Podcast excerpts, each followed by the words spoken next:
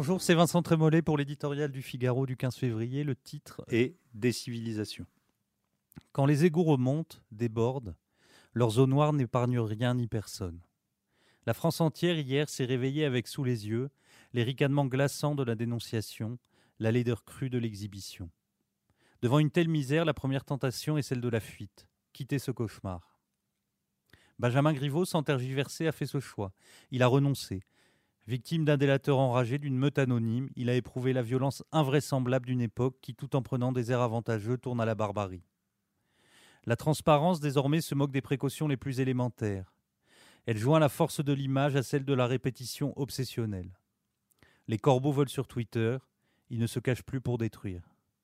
Le pilori médiatique s'affranchit de la vie privée, des droits de la défense, de la loi même.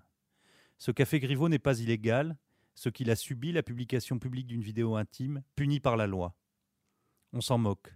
Griveaux salaud, les raisons auront ta peau. Cette histoire est un signe de plus du processus de décivilisation dans lequel nous sommes collectivement emportés. Pas de dérobade pourtant, les réseaux sociaux dans cette affaire ne sont pas les seuls coupables. C'est la dégradation du politique qui, à travers la loupe du numérique, apparaît sous nos yeux.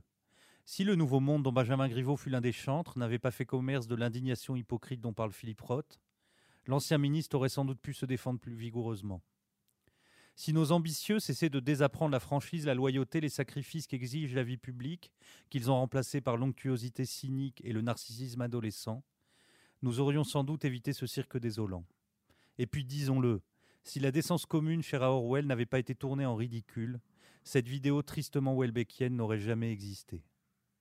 Ce dévoilement anatomique est un symptôme, celui d'une faille morale doublée d'une sidérante inconscience politique.